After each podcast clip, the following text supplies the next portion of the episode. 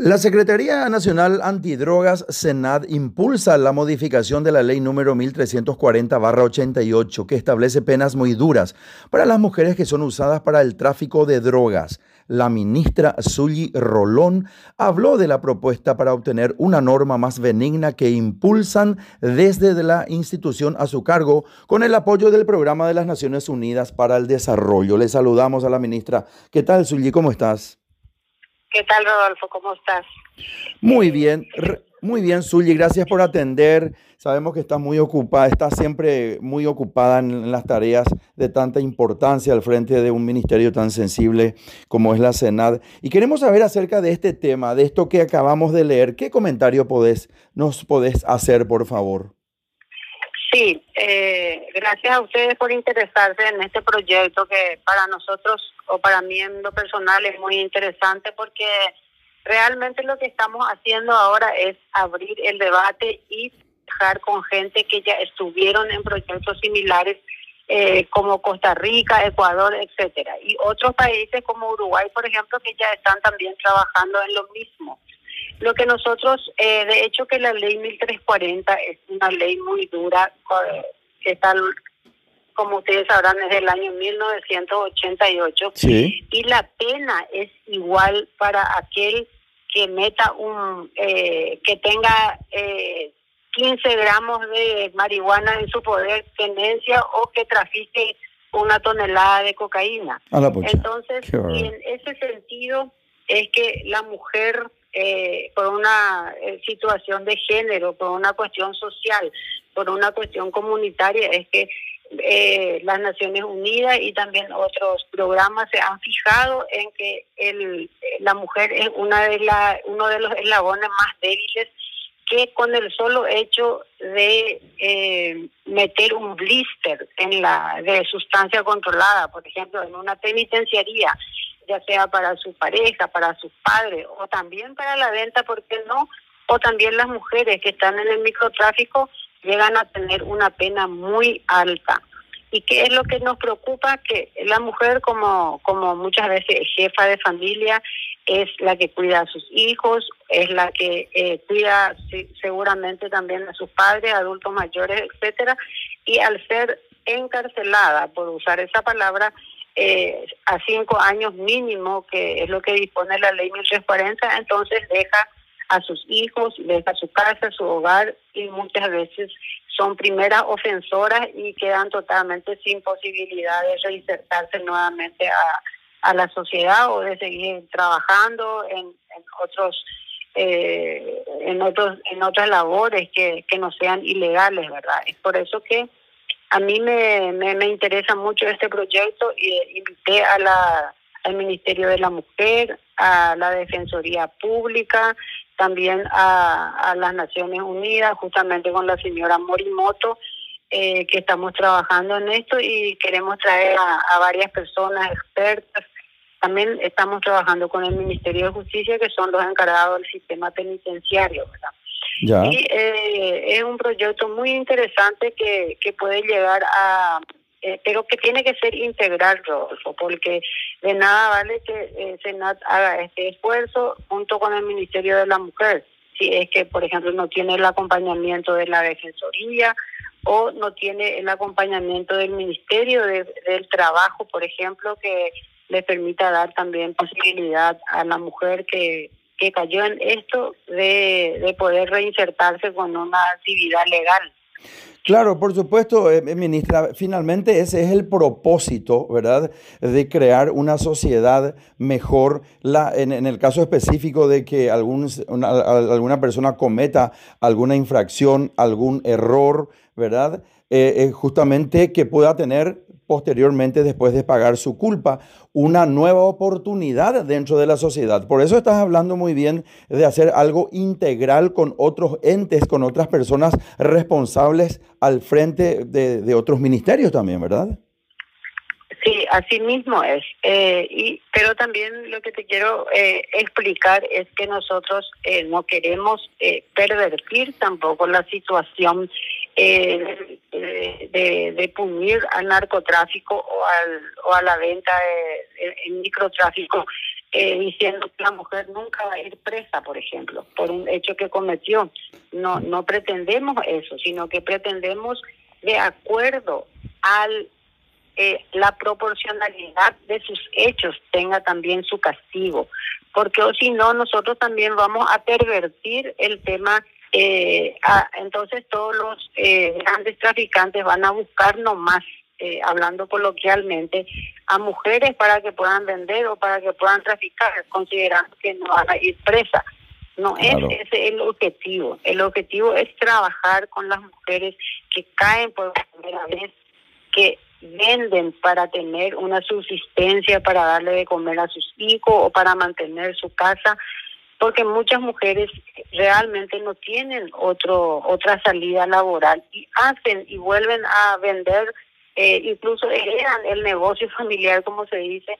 La mayoría de los microtraficantes eh, son mujeres y eh, eh, eso es un hecho porque en el Buen Pastor, según nos comentó el viceministro, eh, días pasados en la conferencia que tuvimos, eh, el 56% o el 60% de las mujeres que están en situación de, de en la cárcel de Buen Pastor eh, son todas mujeres que son por hechos de 1340.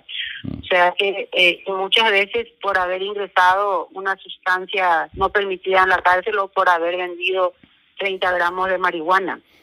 Eh, y son esas las situaciones que nosotros queremos abordar. No hablamos de crimen eh, transnacional ni de organizaciones eh, transnacionales de crimen organizado que estén dirigidas por mujeres o que utilicen a mujeres. ¿verdad? Absolutamente. Y tenemos que también tocar el tema de las famosas mulas, que muchas veces utilizan a mujeres para que hagan de mulas y que transporten, inclusive eh, eh, tragando de repente eh, cocaína en, en cápsulas, etcétera, y llegan a países eh, donde, a China, por ejemplo, donde sabemos que existe una paraguaya allá que se le ha conmutado la pena de muerte por cadena perpetua, pero realmente una, una circunstancia dificilísima, ¿verdad? Y que, y que también eh, tenemos que meter eso suyo en el debate. Sí, por supuesto que sí. Eh, y lo, lo, lo, triste es que muchas de estas mujeres ni siquiera, muchas veces son obligadas a hacer eso, son extorsionadas y también están muy eh, las mulas eh, y también las mujeres en general que se dedican a este tipo de, de labores de trabajo, eh, entre comillas, son personas que en algún momento fueron abusadas, en algún momento maltratadas y eh, muchas veces obligadas a hacer ese trabajo. Entonces también son circunstancias que hay que tener en cuenta. Si uno eh, se pone en el lugar de una mujer jefa de hogar que va presa por microtráfico o por otro tipo, o por ser mula, eh, deja hijos, por ejemplo. ¿Dónde van esos hijos? ¿Van eh, con algún pariente o se quedan eh, eh, abandonados? Y entonces esas mismas criaturas no tienen otras posibilidades, entonces vuelven a vender o vuelven a cometer los mismos hechos que, estuvo observando durante toda su, pequeña vida. Entonces, es una situación bastante preocupante que en Costa Rica, por ejemplo, se ha, eh, ya en el, hace varios años, creo que desde el 2013, que ellos utilizan este sistema de género en cuanto a la punición de eh, relacionado al narcotráfico y le ha resultado muy bien. También eh, en otros países también que en este momento no recuerdo eh, está funcionando bien. Entonces creo que en nuestro país también podemos abrir el debate al respecto y ayudar con eso a, las mujeres que puedan necesitar de nuestro apoyo y de nuestra ayuda. Zully, sos la primera mujer como ministra de las, al frente de la Senad, ¿verdad?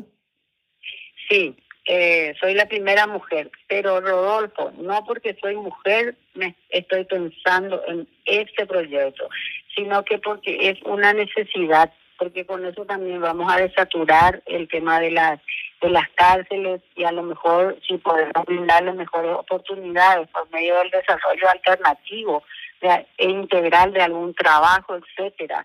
Eh, a las mujeres eh, podemos tener también menos personas en estas condiciones. Eh, es una cuestión de políticas públicas, pero sí, en cuanto al género, también me, me golpea mucho porque veo constantemente experiencias muy desgarradoras relacionadas a este a la mujer en situación de cárcel. No, las personas que te conocemos, Zully, que sos una excelente abogada, una excelente contadora también. Tenemos que saber que Zully es abogada y es contadora también. O sea, tiene dos carreras terminadas realmente con mucha excelencia y mucho profesionalismo. Y hoy está al frente del Ministerio de la Senad también con logros realmente espectaculares. Podemos hablar de algunos logros, Zully, al, al frente de la cartera de la Senad desde que tomaste vos las riendas. Bueno, eh, realmente lo más importante para nosotros a nivel institucional eh, fue la que el presidente promulgó la ley del agente especial. El agente especial eh, desde hace 40 años de su creación no tenía una ley que les organice, que les desarrolle, que les dé la jerarquía correspondiente. Eran eh, simples funcionarios, sin que esto sea peyorativo, ¿verdad? y eh, no tenían una carrera propiamente dicha. Esa ley se promulgó en diciembre y ahora estamos eh, esperando por parte del Ministerio de Hacienda eh, la elaboración del decreto reglamentario para poder culminar ya este proyecto tan interesante para nosotros. Y otra fue la inauguración del laboratorio forense con una donación de la hermana República de China, Taiwán, eh, un laboratorio forense y un centro de evidencia de última generación que tenemos ahora en nuestras instalaciones. Estamos al nivel de cualquier laboratorio de Sudamérica preparado para realizar todo tipo de eh, análisis eh, toxicológicos y también con, con cuestiones biológicas, pelo, etcétera, y fundamentalmente apoyar el tema del cáñamo y del cannabis medicinal. El viernes, históricamente, por primera vez en Paraguay y en Sudamérica se exportaron 21 toneladas de cáñamo industrial a Europa. Eh, el cáñamo es considerado un superalimento porque tiene una gran cantidad de componentes, omega 9, etcétera, que hace que sea muy solicitada y imagínense que desde Paraguay ya surgió una primera carga que también eh, va a ser una gran fuente de, de ingreso. trabajo para varias eh, familias y para pequeños agricultores y estamos muy motivados al respecto. Entonces, eh, estamos trabajando full con todas esas cuestiones, independientemente de, de la parte operativa también que constantemente estamos trabajando en erradicaciones y, por supuesto, en incautaciones. Excelente, excelente, Zully. Eh, yo te agradezco mucho tu tiempo, esta entrevista. Te pediría que te quedes eh, con el teléfono eh, porque quiero cursarte una invitación, pero la voy a hacer en privado después de cerrar este bloque. ¿Te parece bien? ¿Cómo no, yo, a tu órdenes. Bueno, bueno, así conversamos con Zully Rolón, la doctora Zully Rolón, ella es ministra de la Senad. Radio Primero de Marzo 780 AM de la mega cadena de comunicación Vamos por Más Paraguay.